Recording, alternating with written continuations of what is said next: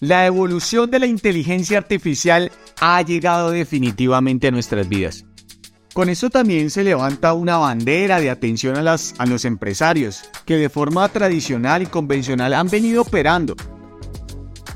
Eh, la inteligencia artificial, aunque en este momento puede decirse que está en su etapa de maduración, ya proporciona de por sí facilidades de optimización y mejora de trabajos automáticos, y que relativamente pueden ser implementados desde un algoritmo con buenos datos e información.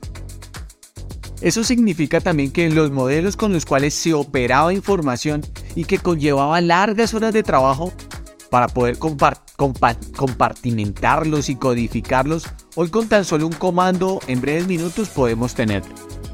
Muchos de forma apocalíptica afirman que la inteligencia artificial arrasará con un numeroso listado de trabajos y roles en las empresas, lo cual podríamos decir que es cierto y falso al mismo tiempo.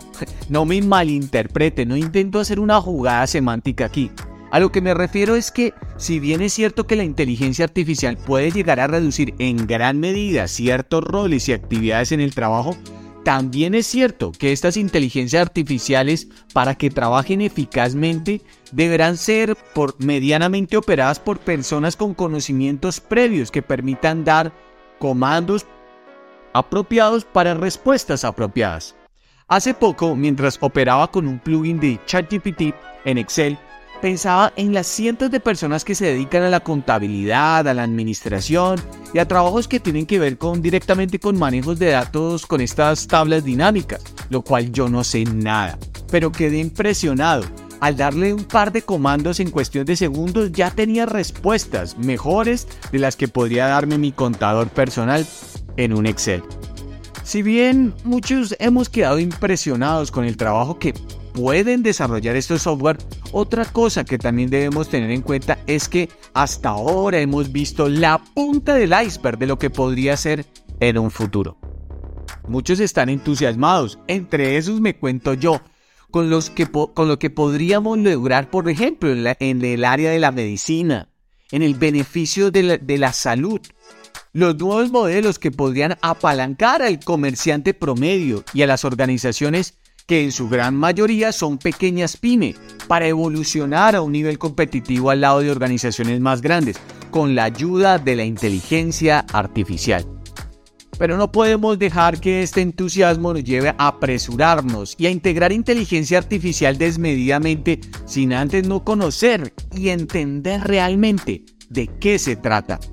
Si bien es cierto que este tipo de software se alimentan de información y, data que nosotros le suministramos, aún no es claro cuáles serán los límites para ella. Hay pequeñas políticas que nos dejan ver, por supuesto, cierto promedio de restricciones, pero sin duda, para los que ya hemos utilizado la IA, está completamente claro que hay una apertura total a la creatividad y a la imaginación. No me adelantaré a estos hechos, espero más bien permitir que pase el tiempo y que exista una apologética prudente de la inteligencia artificial para que todos podamos comprender cómo puede ayudarnos a aumentar nuestra exposición, mejora y entrega de calidad, sea de productos o de servicios o de crecimiento en nuestras compañías. Es lógico que esto ya no podrá detenerse, así como pasó hace décadas con la Internet, la IA ya llegó a la humanidad para ser parte casi como un miembro de nuestro cuerpo y de nuestras rutinas diarias.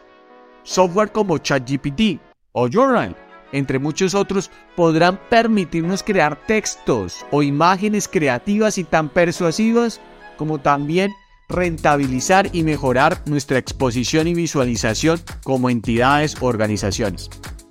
Cada líder que hoy me está escuchando y que tiene su cargo personal, que desarrolla tareas con la información, es necesario que comience a capacitar y educar a sus colaboradores en la familiarización de estas plataformas.